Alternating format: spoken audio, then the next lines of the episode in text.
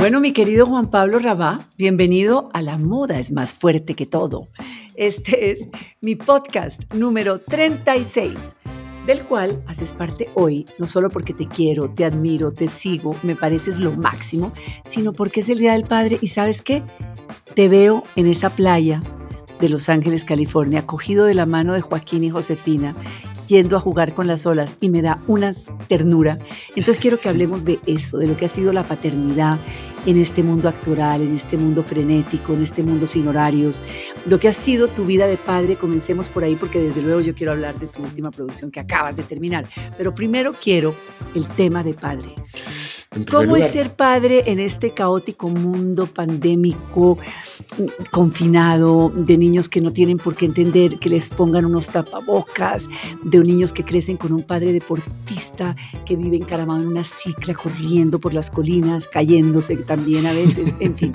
¿Cómo es todo eso? Bienvenido, Juan Pablo. En primer lugar, gracias por esa introducción tan maravillosa. Sabes que la admiración el cariño, el respeto es mutuo. Sabes que, bueno, aquí en esta casa somos muy, muy fanáticos de ti.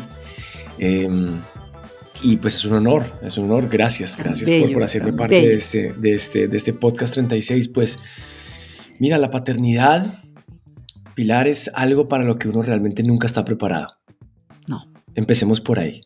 No. La paternidad es una de esas cosas. Nadie le enseña a uno. no. Es una de esas cosas en la vida, además, eh, a las que uno uno como que se vota, ¿sabes? Uno simplemente las decide. Pero mm, yo creo que ninguna persona en su sano juicio en el mundo de hoy tiene hijos, ¿me entiendes? ah, no, claro que no. Es un ah, acto de amor, es un acto de fe. Algunos dirán que es un acto de egoísmo. Eh, yo he pasado por todas esas, esas, esas, esas preguntas, sin duda, pero yo siempre supe que quería ser papá. De, ¿Sí? ¿En serio? Sí, sí, yo desde los... Desde ¿De una casa de cuántos? ¿De dónde vienes? De no tanto, yo vengo, yo vengo de, una hermana, de padre y madre, de una, de una medio hermana eh, por parte de madre y de cuatro, de cuatro hermanastros por parte de padre. Madre mía. Pero todos, todos, todos siempre separados por el mundo, ¿no? Cuatro en Argentina, mi padre era argentino, eh, y él después de estar con mi madre se, se, rejuntó con, con su novia de adolescencia. Ella, por su lado, había tenido cuatro hijos, que son mis hermanastros. Entonces, eh, pero, pero, pero nunca fue por eso como tal. No, no me preguntes exactamente por qué, pero a mí siempre me gustaron los niños, ¿sabes? Creciendo, siempre me gustaron los niños, siempre me llevé bien con ellos. O sea, siempre que veías un niño no te molestaba, sino al contrario, le, te le botabas, quién eres, qué haces, juguemos. Nunca me los niños, jugaba con ellos, me echaba al piso con ellos, con los, con los, con los hijos de, de, de de, de, de, los amigos de mi papá menores, me los llevaba y parchaba con ellos, ¿sabes? Eh, entonces siempre, siempre fue como un, fue, un, punto, un punto claro, mira, hablando de cosas pequeñas. A ver, ¿esto qué es? Josefina. Las llaves las tiene Joaquín, Ay, Dios mío. Josefina. Mira, Josefina, yo soy la amiga Pilar. Yo soy la amiga Pilar. Bueno, ya, Uy, se fue, Josefina. es que no te estaba Pero es que Josefina, Josefina la he tenido en muchas cosas, en muchos e, ella no para likes con Moni, allá está. Ella, ella no soporta no meterse cuando la mamá está en algún lado. Pero bueno, te estaba diciendo que a mí siempre me han gustado los niños. Yo siempre supe que quería ser padre. Y cuando, cuando, cuando nos conocimos con Moni, a la semana de conocernos, eh, o por lo menos oficialmente, porque nos hemos visto un par de veces por aquí, por allá, pero a la semana, digamos, de estar juntos, yo le dije que nos íbamos a casar y íbamos a tener hijos. Ella me dijo que ella se estaba divorciando, que, que, que, era eso. Y que yo estaba muy presente en todo ese momento, yo estaba muy presente. Muy presente. Muy presente. Y que, era, y que ya no iba a tener hijos. Entonces le dije, mira, yo ya, yo ya me había divorciado una vez, entonces le dije, mira, lo, de, lo del divorcio pasa, eso pasa porque todo, sobre todo, o sea, eso, uno sobrevive, uno pasa el guayabo y sobrevive. Y lo de los hijos, pues ya veremos. Y mira, y finalmente fue ella la que me terminó diciendo, oye, ¿me sabes qué? Sí, tengamos un hijo. Y después ella también fue la que me pidió el segundo hijo, así que pues terminamos teniendo Pero te voy a decir una cosa, puede ser que ella te haya pedido el segundo hijo, pero lo que tú adoras a Joaquín, lo que la química que tienes con Joaquín, todo lo que parchan juntos, todo lo que es papá-hijo, no se compara con la colita de caballo moviéndose la encaramada de Josefina. Te lo digo por experiencia propia, porque nosotros tuvimos primero a Alejandro sí. y después, al año y nueve meses, llegó Bárbara. Sí. Y Bárbara, Bárbara es la niña de los ojos incontestable de mi marido, eso ahí no hay nada que hacer. Claro. Entonces no me vengas a decir que no te derrites cada vez que aparecen esos suéteres rosados, esos zapaticos dorados, esos tutús y esas varitas mágicas. Me muero absolutamente, me muero lentamente y ella lo sabe y hace lo que quiere conmigo. Esto va a ser un tema, un tema muy, muy delicado. ya, lo perdí, ya perdiste, me muero por ella, pero me muero por ambos. Es que me, muero por Joaquín. Yo Joaquín lo quise, o sea, es, es, un niño muy deseado. Ay, qué belleza. Entonces, él, él, vino a este mundo realmente pues para ser querido y atendido y, y consentido y, y, es, y, es, una gran alegría, siempre ha sido una gran alegría. ¿Y cómo es en ese nivel de trabajo tanto de Mónica como tuyo? En un lugar que no es América Latina, donde uno tiene muchísima ayuda. Sí. Eh, pero al mismo tiempo no tiene la seguridad que tienen ustedes allá, porque yo uh que allá es caminar puertas abiertas, o sea, de verdad, sé, que hay mucha demencia también, pero no hay tanta, digamos. ¿Cómo es crecer en Los Ángeles y cómo ha sido criar en, en, pandemia y en este mundo tan adverso, Juan Pablo? Porque tú que vives en la ciencia ficción permanente para vivir, esta realidad se nos volvió parte de esa ciencia ficción tuya. Entonces, ¿cómo, cómo manejan ustedes dos eso? Pues mira, a ver, primero, pues varias cosas. Todo tiene sus pros y sus contras, ¿cierto? Y efectivamente, como bien dices, uno tiene una serie de ayudas, pero uno se las arregla, ¿sabes? Uno se las arregla. Y pues sí, hemos sido muy nosotros. Se vuelve todo terreno, sí. Y no ha sido solamente Los Ángeles, ha sido todo. Ahora bien, yo, eh, yo me fui de mi casa muy joven yo sé cocinar desde temprana edad. Eh, Ay, qué a mí, a mí no me, a mí no se me apoyan las manos por lavar un baño. No te arrugas, sí, no te arrugas. A mí no me, exacto. Yo, mi primer trabajo en la vida fue a los 16 años de lo que se llama en, en España un busboy, que son los que llevan los vasos a las barras y también los que limpian los baños y los que recogen los borrachos. ¿Me entiendes? ¿Y eso dónde fue? Eso, fue en España, eso fue en Benidorm. Mi primer trabajo fue en, en Benidorm, yo vivía en Valencia y mi papá me dejó que me fuera a Benidorm tres meses a trabajar la noche, literalmente. Y, la noche, la, noche. La marcha. La, marcha, la marcha, total. Fue un acto de confianza de mi papá. Algunos dirán que de irresponsabilidad también. Pues sí, em, porque la droga, el trago, las mujeres, todo, Pues es parte, pero es parte de la vida, es parte de la vida. y de todas formas yo siempre fui bastante responsable con mis cosas, mi papá siempre confió mucho en mí. Entonces, bueno, eh, la vida acá como bien dices, también tiene sus complejidades, pero también tiene cosas muy buenas, como bien dices, son las libertades y la tranquilidad De, los planes y las cosas que haces, ¿no? Y es que tenemos... de barrio, de barrio, tenemos, tenemos mucho acá muy cerca, ¿no? Para montar bicicleta, para subir a la montaña, para ir a la playa. California además se vive mucho al aire libre, se vive mucho en torno a la familia, alrededor de la En comunidad, exacto, exacto. Exacto, entonces, entonces como te digo, unas, unas por otras. Em, no te digo que a veces no sea duro, a veces es, difícil y a veces de verdad quisieras quedarte un rato más en la, cama toalla, como decía mi mamá, colgar el tubo. Claro, claro, pero, pero, la, pero la paternidad no está, no, no, no, nadie puede nadie puede decir o pensar que la paternidad es, simplemente un, paseo de rosas, ¿no? O sea, tiene sus complejidades y muchos miedos. Y con la paternidad vienen, vienen unas alegrías enormes y vienen unos, unos, es como si se despertaran unos pedazos del corazón que uno no sabía que tenía. Que estaban uno, dormidos, uno no sabía que podía, que podía querer amar con tanta profundidad, con tanta entrega. Tan incondicional, sí, con tanta entrega, sí. Pero a la vez también se despiertan muchos miedos, por supuesto, ¿no? A veces uno se despierta a mitad de la noche como diciendo, bueno, ok, ¿y acá? ¿Y entonces cómo, cómo va a ser la universidad de esos pelados? ¿Cómo va a ser el mundo laboral? Y pues claro, en el mundo en el que vivimos, pues por supuesto, uno piensa, bueno, el, calentamiento global, eh, las pandemias, el tema, pero también sabes que me he dado cuenta que uno también tiene que bajarle un poquito al, eh, tiene que cerrar un poquito las puertas de tanta información.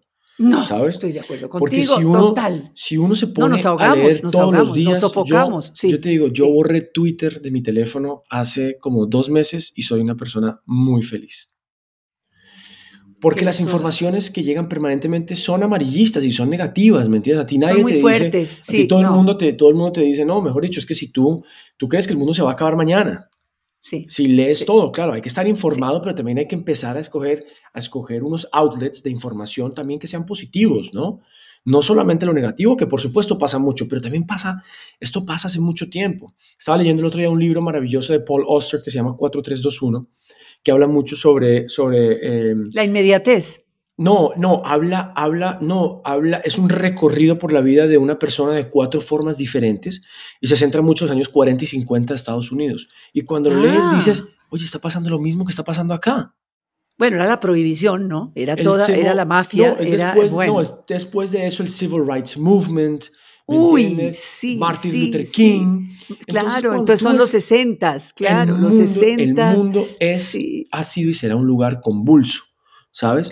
Entonces también uno tiene que bajarle un poquito como a esa velocidad, de esa cantidad de información y sobreinformación permanente que nos llega, porque si no te enloqueces.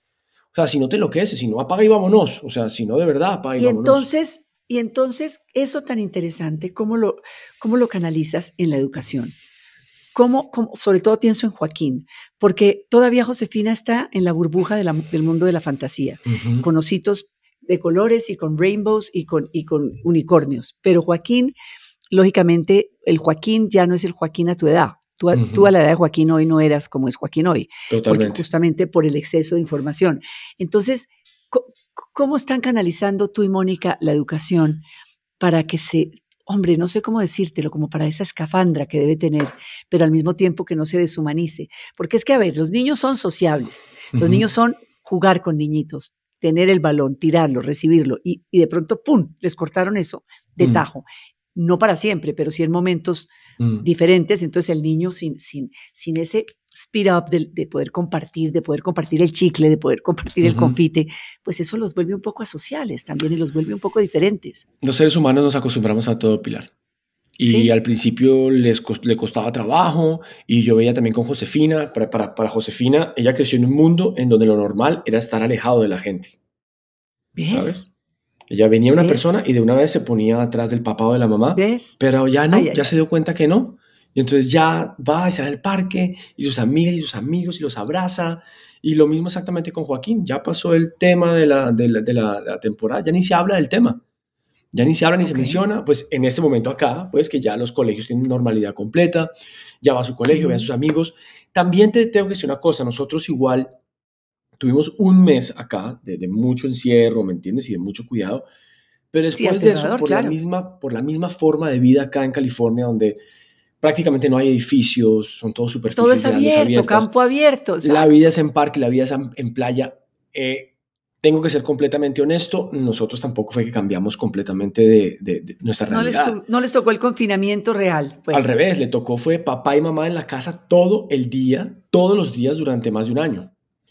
Felicidad.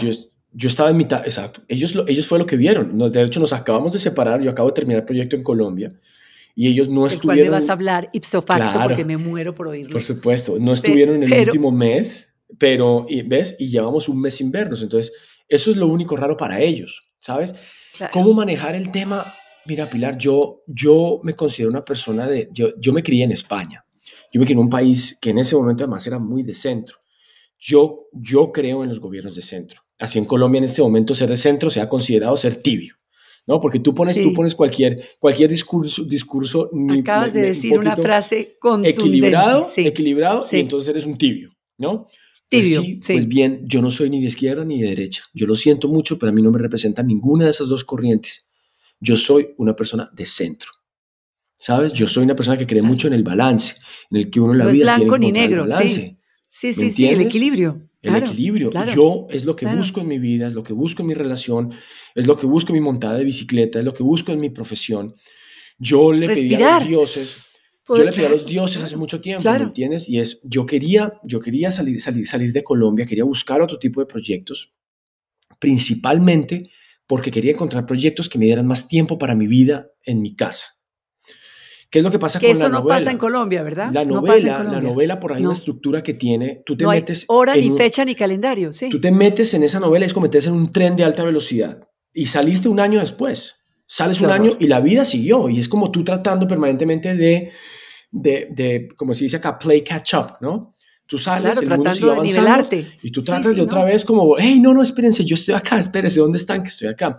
Entonces yo recuerdo en mis oraciones, en mis meditaciones, decir, oye, yo amo mi profesión, amo esta profesión, amo lo que hago, pero necesito encontrar una forma de hacerlo con un poquito más de libertad, con un poquito más de tiempo.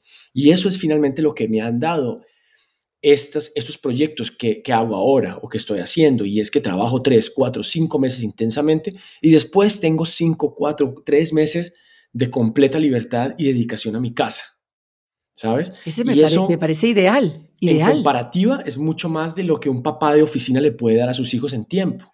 ¿Sabes? Un papá de, termina siendo un papá de fin de semana, prácticamente. Entonces y pasan eso, y eso, entonces pasan el fin de semana tratando de descansar, tratando de estar con sus hijos. Entonces ha sido muy interesante encontrar esta dinámica y me gusta mucho. Me gusta mucho, me gusta mucho trabajar unos meses de forma intensa y después cerrar ese proyecto, empezar otra cosa. Y esa fue la gran decisión y ese fue como el objetivo que teníamos siempre al, al venir acá a Estados Unidos. Pero lo que me parece increíble, además de valiente, es que tiene que tener una autoestima muy fuerte y tienes que tener, no, no, no, te lo digo, creer, y, y es que es en el fondo, Juan Pablo, el, el, el propósito del todo, creer en uno mismo. Creer en uno mismo porque si tus hijos te ven seguro de ti mismo, si tus hijos te ven con autoestima, si tus hijos y tu mujer te ven con una buena autoestima y una, y una buena... No, es que eso no ni siquiera tiene que ver con la empatía, es una energía, es una vibra que uno irradia todo te funciona. Por eso yo siempre en mis conversatorios, cuando hablo a hombres y mujeres, les digo, abrácense por la mañana, quiéranse al mirarse, porque si uno se quiere, nadie lo va a querer a uno como se quiere uno mismo. Y al quererte, irradias amor, y al irradiar amor, todo funciona. Entonces, al oírte, eso es lo que siento. Tú creíste en ti, te ayudó mucho haber, haber sido criado afuera, te ayudó mucho tener un papá de otro, que no fuera todo, todo colombiano en tu sangre, quiero decir, porque eso te volvió un poco más nómada, un poco más arriesgado, un poco más aventurero, y eso te dio la estamina para salir. Pero, ¿qué te equilibra realmente? Porque te escucho hablar de tus oraciones y de tu meditación. ¿Cómo manejas tu día? ¿Cómo comienza esa energía a fluir en tus venas y en tu mente? Para, pues, yo creo que hay mucho de sentido común y mucho de empatía para el equilibrio, ¿sabes? Para encontrar equilibrio. Creo que esas dos, esas son, son dos palabras fundamentales, ¿sabes? Sentido común y empatía. Esas dos cosas te llevan, te llevan por un camino bastante claro hacia donde, a, conseguir, digamos, las cosas que quieras conseguir. Y por supuesto, pues hay muchas otras cosas, disciplina, trabajo, suerte, que también no le hemos mencionado, pero es muy importante. No le hemos mencionado. Suerte, no le hemos suerte. Sí suerte, la confianza, como dices, el tema del amor propio acá en, mi profesión tiene que ver con aceptar ser rechazado. Y es que yo audiciono por ahí 100 veces al año, ¿verdad? Y si tengo suerte me gano uno o dos proyectos. Mentira. claro, claro, y los otros, por supuesto que sí. Pero ese es el número. Por supuesto que sí, más o menos, más o menos, más o menos en promedio, en promedio pueden ser unas 100 al año, más o menos, cuando, tienes un año bien movido, digamos, de audiciones, puede que tengas 100, puede que sean 50, igual, fíjate, fíjate lo que es el ratio, ¿no? Importa, la, caída, la caída es caída y el... Y, hay algunos que te gustan mucho, hay algunos que te gustan mucho y de repente no sale y tienes que buscar Quieres forma hacerlo y no encontrarle, claro. Eh, pero a mí me equilibra mucho haber encontrado la bicicleta en mi vida para, fue muy, para mí fue muy importante. Porque viviendo en un, en un mundo tan apasionante como el, que yo, como, el, en el, como el que yo vivo, ¿cierto? Donde conoces además a tus estrellas, ¿no? Un día trabajas con Liam Neeson, otro día con Antonio Banderas, un día estás compartiendo con Juliette Binoche, ¿no? Con grandes directores, en sets maravillosos. No te la crees, claro, claro. Claro, que, que, o sea, ¿cómo, ¿cómo haces para no creerte el cuento? Entonces, a mí la bicicleta me encanta porque la bicicleta me mantiene siempre con los pies sobre la tierra. Y a veces, como tú bien dices, los pies y el brazo y la cabeza, ¿no? Sí, cae. Ha sido, un, un gran nivelador en mi vida porque me ha ayudado a mantenerme muy, muy, muy humilde, ¿sabes? Y muy tranquilo porque veo. Muy humilde, pero te da felicidad. Te da me da una felicidad. Sí, y inmensa, me da un poder. Y se vuelve, es que se volvió una cosa muy filosófica en mi vida. Para mí la, la, bicicleta es, además de, de, de, del ejercicio y de mantenerme en forma, es estar en la montaña, estar en silencio, vencer mis miedos, conquistar metas permanentemente. ¿Sabes? Tus Todo cumbres, tú conquistas tus cumbres. Tú, un hombre que se propone llegar a la cumbre, llegar a la cima, y, no, y no, es, no, es, una cima medida en metros, no, es tu cima, tu cumbre, así sea la montaña del barrio o la montaña más arriba. ¿Me entiendes? Es tan importante porque son metas que te propones y uno tiene que tener metas en la vida. Desde que se levanta de la cama. Metas. fíjate que una de las cosas más, más importantes que yo he aprendido con, con la montada en bicicleta es que, sabes que siempre dicen que es como mente, mente sobre cuerpo, ¿no? Yo con la bicicleta he aprendido que a veces uno tiene que dejar que el cuerpo esté sobre la mente. La mente también lo engaña a ah. uno mucho. Piensa, y, y, me di cuenta por lo siguiente, y es que cuando tú te montas a la bicicleta y empiezas a trepar, la cabeza lo primero que te dice es, ¿por qué estamos aquí a las cinco y media de la mañana? Sí, ya, suéltalo, vete para la casa, vete, métete en la Vamos cama. A tomar un, un cocoa caliente, em, sí, ya. Empiérnate, o sea, ¿qué estás haciendo acá? Sí. Y tú tienes que aprender también a callar la mente. Y llega un momento que dejas que el cuerpo es como que tome el control y el cuerpo puede, puede más que la cabeza, ¿sabes? Porque el cuerpo es una máquina fantástica. El cuerpo puede mucho más de lo que crees. Pero Juan Pablo, mi papá decía, hay presas que tú no conoces que tienes. Hay presas que empiezan las manos, por ejemplo, uno no, uno no utiliza las manos como deberíamos utilizar. Por eso los escaladores hablan de las manos. Las manos tienen unas membranas y unas cosas que uno ni siquiera sabe que puede, y se pueden agarrar de una forma que uno ni siquiera la concibe. Exactamente. con las cosas que tú me estás diciendo. Entonces, en momentos como la pandemia y eso, por ejemplo, eh, a mí, por ejemplo, que, que, me pegó duro y se me mezcló obviamente con la crisis de los 40, que todo vino a la vez, Upa, para mí fue muy importante hacer. ¿Sabes? Salir y hacer porque sabes que hay cosas que sencillamente no tienen solución. En la cabeza, por lo menos. Claro. Pero si tú te levantas, si tú tienes una rutina, si tú haces, si tú estrechas, si tú, o sea, si tú estiras, si tú haces tu yoga, si tú haces tu meditación, si haces tu bicicleta, si tú respiras, muchas de esas cosas que no tienen solución en tu cabeza se van a ir resolviendo solas, ¿me entiendes? A, través de la actividad. Por favor, ¿Me puedes, por favor, hablar de la crisis de los 40? ¿Cómo es eso? Porque a mí me pasó hace mucho tiempo, entonces ya a mí ya se me olvidó. Entonces yo necesito que sí, no, a mí, buf, yo quiero que tú me digas eso, ¿cómo es en un hombre? Sí existe, porque la menopausia existe en las mujeres, pero en los hombres, ¿cómo es eso? Existe, existe muy claramente. Y ¿Cómo tú sabes es que que pasa? Yo, yo, siempre pensaba que era un tema, yo, yo, que, era, que era como esa maña que tenemos los seres humanos de ponerle una etiqueta a todo. ¿Sabes? Siempre sentí que, ah, bueno, necesitan ponerle un nombre a esto, los, los psicólogos y psiquiatras simplemente para ganar plata y decirle a la gente, no, venga, hermano, es que usted ya tiene 40, usted tiene, tiene que meterse en esa, en esa película. Y es muy real, yo me empecé a, empecé a sentir... ¿Qué sentiste? ¿Qué pasó con en la llegada de Josefina, tuya? Con la llegada de Josefina, ah. por primera vez en mi vida empecé a sentir eh, miedo, empecé a, sentir inseguro, empecé a sentirme inseguro. ¿De verdad? Sí, nunca me había pasado antes. Y al ver esta cosita, este ser humano nuevo, eh, empecé, empecé, a sentir todo eso. Y esos miedos realmente después los empecé como a poder como verbalizar y como de alguna forma poner en palabras sí. a través de una canción de mi grupo favorito que se llama Pearl Jam, que se llama Sirens. ¿no? Sirens de Pearl Sirens Jam. de Pearl Jam y es como oír las Okay. sirenas, ¿no? Oír las sirenas y es que eso empecé a sentir, me empecé a dar cuenta que, ok, llegamos a la mitad del recorrido, ¿no? Si tienes suerte, vas a vivir como hasta los 80, con suerte. Wow. Estás en la mitad y de repente te volteas y dices, oye, pero es que esto se me pasó a toda. Claro. Y, esta está empezando. es Y esta cosita está empezando. Esa cosita está empezando. está A mí se me acaba de pasar mitad de mi vida todo y entonces te cuestionas y dices, un momento, ¿qué fue lo que hice? Todo lo que me queda Hear por the hacer. sirens, hear the sirens, hear the sirens, hear the circus so profound. I hear the sirens more and more. And here in this here town, let me catch my breath to breathe, then reach across the bend. Just to know we're safe, I am a grateful man. This light is pit alive, and I can see you clear. I could take your hand and feel your breath for feel that someday that this will be over. I pull you close so much to lose. Oh my God.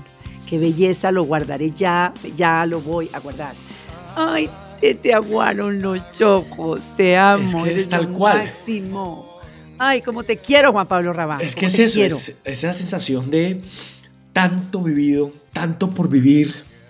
No es como déjame agarrarme de donde pueda.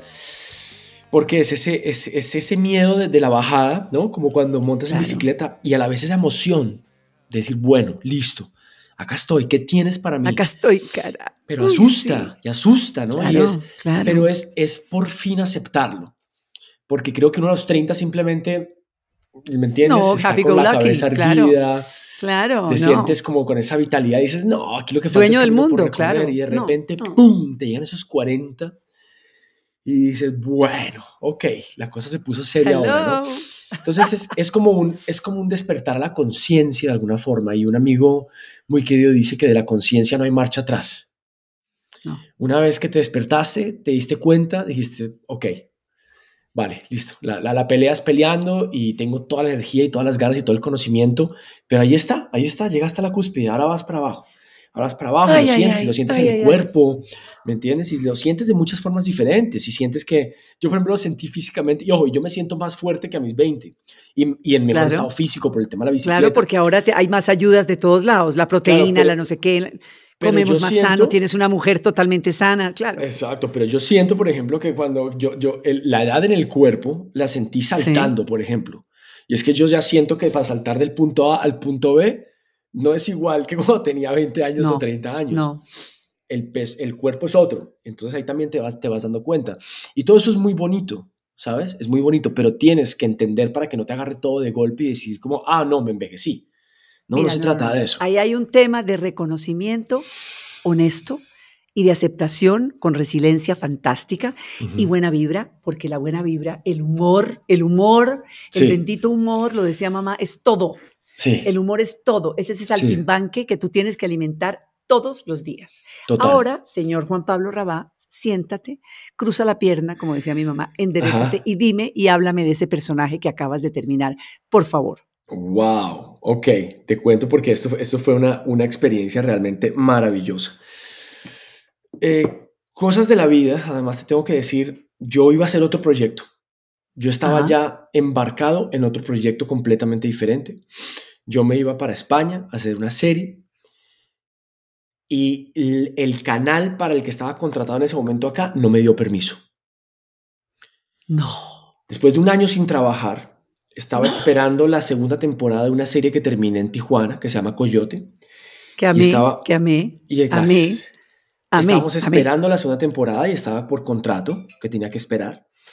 Me sale esa oportunidad de hacer esta serie en España, una serie fantástica, con elenco fantástico, negociados, todo perfecto. Yo ya estoy montadísimo en ese barco. No y de repente me dijeron, no te vistas que no vas. Ay, no. Bueno, No, eso sí es un totazo, eso sí es un totazo. exacto. Además, o sea, te ganaste el casting, sí, te ganaste no. el callback, Sí, sí. no. negociaste, Te aceptaron el negocio, todo. te aceptaban el negocio y después te dicen, no te vistas que no vas. Bueno, ok. Pero como pues 20 años en esa profesión, yo ya sé que hasta que tú no estás, mira, hasta que tú no estás en el set, estás No, rodando. hasta que no y han dicen, sí, pasado por rueda. ahí, y han Sí. pasado por ahí, no, ni siquiera rueda, ya han pasado por ahí unas dos, tres semanas, uno no se puede sentir en el proyecto. Porque, porque claro, han bajado gente a las semanas de estar filmando, Ya vestida, eh, ya maquillada, no, ya actuada. maquillada, ya pagada, ya todo, y de repente No. alguien dice, no, no, no es por acá, no es por acá. O sea, este es, este, este es un trabajo que tiene sus, sus bemoles, sin duda. Ay, bueno. como la vida, como la vida, bueno. Y En ese momento me llega una oferta de Brasil, de la nada. Me llaman de Brasil y me dicen, Juan Pablo, te queremos para una teleserie en Brasil. Y yo decía, "Bras- o sea, qué cosa tan extraña. Brasil dije, brasileiro. Brasil, adoro. Adoro Brasil, eu sempre digo que sou Adoro, amo, carioca. amo. Carioca de coração. Carioca de coração. Acabou. carioca de Fica coração, sossegado, garota. gatinho. Ah, eu fico, fico, fico contento, cara, você conosco. Ay, Yo estaba feliz. Ligó, ligó, ligó, Ligó, ligó. Dios mío. Yo digo, me voy para Brasil feliz. ya. y me llaman de repente y me dicen, oiga, Raba, me es el director de casting de este proyecto en particular de Colombia, me dice, oígame, ¿qué está haciendo los siguientes tres meses de su vida? Y le digo yo, en principio... Me voy para pa- Brasil, voy para Brasil, pero, me, pero se me acaba de caer un proyecto que me iba a hacer en, en España. Me dice, ¿en serio? Y yo le digo, ¿por qué? Y, y me dice, porque se abrió la oportunidad de hacer noticia de un secuestro en Colombia. No te puedo Y yo, creer. ¿qué? Y Yo digo, uy, eh, digo, no, no, pues no, pues feliz, me encanta, pero, pero antes de decirte nada, tienes que saber que, una, ya mi, mi representante está negociando un proyecto en Brasil. Dos, eh, me tienes que decir quién es el director de este proyecto y me tienes que mandar un capítulo para ver la escritura. Claro. Y me dice, te lo mando ya. Me llegó el ¿Y ¿Quién es el capítulo. director? Vi la, vi la- vi la escritura y dije, me encanta. El, el director es tal vez una de las personas más sensacionales con las que he trabajado en mi vida. Se llama Andrés Wood. Es un director chileno, es el director de Machuca. De Machuca. De Machuca, Oh de Violeta, de Violeta De se fue a Violet, los cielos. claro. no te Sí. puedo creer. Yo veo la peli, yo veo la película, yo Ay. vi la- veo, veo Violeta se fue a los cielos. Violeta se fue a los... Sí, Inmediatamente esa noche con Mónica, eso es otro nivel. Sí, con claro. lágrimas en los ojos, le digo, Sí. quiero hacer esto ya. Ya, claro. Le dije a mis representantes, mira, yo no sé cómo vamos a hacer, pero tenemos que hacer este proyecto. Porque yo necesito trabajar con el señor Andrés Wood. Porque, Claro. a ver, no, me- no me malinterpretes, por supuesto que es muy emocionante trabajar con Gabo, Yo hice en teatro Crónica de una muerte anunciada, hice en audiolibro 100 años de soledad para, para Penguin. Y, y, si bien es muy emocionante poder hacer, poder hacer algo de Gao, para mí lo más importante era entender quién le iba a dar voz a eso. Uy, qué belleza. ¿Qué director iba a realmente poder trasladar el universo de Gabo a la pantalla? No, y que Gabo ya no está, y que Gabo lo que más amaba era el cine, porque si a Gabo le preguntaban, él decía, no, escribir me gusta, pero lo que más me gusta es ser crítico de cine. Sí. y cuando, cuando conozco además a Andrés Wood, cuando nos conectamos por, por, por Zoom y hacemos este encuentro, ese ser absolutamente empático, sensible, que pegaba perfecto con la película que había hecho, ¿no? ¿sabes? Porque veo estas películas con esa sensibilidad y después conozco este personaje. ¿Y qué personaje es el tuyo? Yo soy Alberto Villamizar, el esposo, el esposo Maruja Pachón. Dios me ampare y me favorezca. Mm. Entonces, la historia, pues como el libro, habla de todo el secuestro, de, los secuestros de Maruja. De los secuestros de los dos. Habla del de Diana también, y la serie también habla del de y Diana. del de Pacho. Eh, pero sí, pero con Pacho no nos metemos, hablamos solamente. No se meten, ok. No, realmente, realmente la historia se centra en el secuestro de Maruja y en los esfuerzos de, Alberto por liberarla. Por liberar a Diana. y en la mitad, tal como en el libro, está la parte de, eh, de Diana, que es como la parte poética sí, porque él no perdió la fe nunca, nunca. Él creía que todo iba a no, No, no, no. Alberto fue una gesta, una gesta titánica. Sí, sí, Santanderiano, santanderiano de pura cepa, que decía, a mí mi mujer no me la quita nadie. y él había, él, él, había sufrido un atentado por parte de Escobar ya, él casi lo mata a Escobar. Entonces se vuelve, una, o se vuelve un tema muy personal para Alberto. Fue muy bonito, fue la experiencia con Andrés es, es, el director más detallista con el que yo he trabajado en mi vida. ¿En para serio? Él para él es, todo es importante. Yo nunca había trabajado con alguien tan obsesionado por la verdad como él. Yo le digo que él es un enfermito. ¿Dónde, ¿dónde lo hicieron? Todo en Bogotá, por todo Bogotá. Todo, y yo, y yo, yo, ¿dónde estaba para haberte visto y haberte apapachado? Es que filmamos, filmamos, fue tan intenso porque entre los protocolos de COVID, eh, en, ¿sabes? Mm, tratamos además de no ver a nadie, no compartir, compartir con la menor cantidad de gente posible porque eventualmente siempre alguien se contagiaba. Entonces fue, fue, complejo y después empezaron las protestas. Entonces, ¿cómo, cómo navegar con todo esto? ¿no? Y una, ¿Cuáles protestas? ¿Cuáles protestas? No, una, cosa por allá, una cosa por allá. entonces tuvimos el tema, tema del paro, tuvimos el tema de las protestas, tuvimos, eh, o sea, y entonces además, pues un proyecto tan emocional se mezcla con un momento tan emocional para Colombia, ¿no? Tan, tan, tan, tan, tan complejo. Tan visceral, sí. Tan visceral, ¿me entiendes? Tan polarizado también. Tan también. Entonces, y en la mitad, sacar adelante esta ficción, ¿no? Que es además una obra de época, estamos en los 90. No, otra, ay, sí, se le revuelve a uno el corazón y, se le revuelve el corazón. Entonces fue, fue un proyecto muy, muy emocional, estoy sumamente contento. Hoy por hoy, eh, agradezco, agradezco infinitamente a los dioses que me hayan dado la oportunidad de hacer esto y de, no estar haciendo lo otro. O sea, creo que eh, este, este proyecto es lo que yo tenía que hacer, ¿sabes? O sea, y no sé cómo salga, no tengo ni idea qué pase con el proyecto, pero pocas veces, pero... pocas veces Pilar uno siente que le pagan por aprender. Y yo sentí en ese proyecto que a mí me pagaron por aprender. A mí el señor Andrés Wood me enseñó a actuar. Qué bonito. Yo aprendí a actuar con el señor Andrés Wood. Qué, bonito lo que estás diciendo, amor ¿Sabes? Ahora, ahora quiero preguntarte, ¿qué quieres que aprendan tus hijos? ¿Qué, ¿Cuál sería el regalo tuyo para Joaquín y el regalo tuyo para Josefina? ¿Y cuál sería el regalo de Josefina para ti y el regalo de Joaquín para ti? Ellos me regalan todo el, todos los días y lo, lo más importante que ellos me han regalado, yo lo llamo el cambio de punto de vista the shift of point of view. Y es que sobre todo en mi profesión uno tiende pues a trabajar mucho con, con el ego, ¿no? Inclusive para sobrevivir. Desde luego. Se arma, se arma como se arma como un personaje que sigue adelante y que acepta el rechazo y que es un personaje público a la vez y que es social y que tiene que ir a trabajar, ¿me entiendes? Entonces yo, yo, yo sentía permanentemente que tenía como una cámara eh, en mí, ¿sabes? Había una cámara siempre y yo repasaba y permanentemente repasaba como mis acciones y las cosas que yo veía y me pasaba mucho también actuando, ¿sabes? Yo actuando me, veía y me juzgaba permanentemente. Y desde que hice familia, desde que nació Joaquín y mucho más ahora con Josefina, esa cámara se volteó, ¿sabes? Y hubo un cambio de punto de vista. Y fue como, ¡ay, qué rico! Ah, es que no, esto no se trata de mí. No. No, es que yo no Yo soy. no soy el centro del yo mundo. no soy el centro del mundo. yo no soy, yo no soy lo que importa. El ombligo no soy yo. No, yo no, no soy lo que importa. Y eso, y eso me, y eso en el momento en el que más responsabilidades tengo en la vida, por supuesto. y Te quitó un cabezal también. Te quitó un cabezal. Me quita un claro. peso de encima, Claro. ¿sabes? Y siento que eso además me hace evolucionar como ser humano, como persona, como amigo, como esposo, como padre, como hijo, como hermano, como artista. ¿Sabes? Es como si le hubieran abierto uno el pecho Sí, claro. y te dicen, venga, acá le pongo este otro pedazo del corazón. Y acá Otra este válvula, otro". claro. Te metieron una válvula más, claro. ¡Wow! ¿No? Entonces esas profundidades, esa, esa, esa talego de herramientas que uno tiene se volvió de repente mucho más profundo y mucho más, mucho más, como, ¿cómo decírtelo? Mucho más, tiene más gravitas. ¿Sabes? Sea, te Tiene más importa- esencia. Tiene, más mucha más fondo. esencia. Ya no se trata la forma, se trata del fondo. No, es esencial, es esen- Ujú. eh, tiene esencia, que Sí. eso es lo que saca a uno escuchándote y hablando contigo.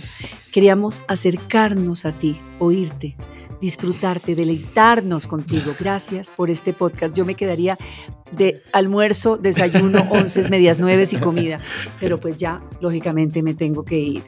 Se te quiere, se te respeta, se te admira. Feliz día, papá. Ay, mi amor, gracias. Quiero que Sabes que todo disfrutes es lo un mismo. lindo día del padre, porque dicen que son fechas comerciales. Yo no creo. Yo creo que son reconocimientos bellos de, de que se le voten a uno en la cama. Sé que se te votan todos los días, pero que, que- que te abracen y te apapachen y te digan, papá, Dari, ¿cómo te dicen entre otras cosas? Papas. ¿Cómo te dice? Joaquín me dice papas. Papas. y Josefina dice, papá, papá. Papá. Pero hay una cosa muy, pero hay una cosa muy divertida Papá. con Josefina, que ya por supuesto ya cambió. Pero Josefina durante mucho tiempo nos decía, cuando se refería a mí, me decía papá, mamá. Y cuando se refería a Moni, le decía mamá, papá. No. Mucho tiempo. Eso, se, eso Sí. demuestra la la- el, el integro, la cosa Claro. integral que hay entre ti y Mónica, Claro. que es tal vez lo mejor que te ha podido pasar en la vida. Absolutamente. Sobra decírtelo, ¿no? Y, y no, y pues durante la pandemia y todo, claro, yo creo que ella durante un tiempo pensó más o menos que éramos como todo lo mismo. que era ¿no? lo mismo, papá y mamá, y mamá, papá. Exactamente, exactamente.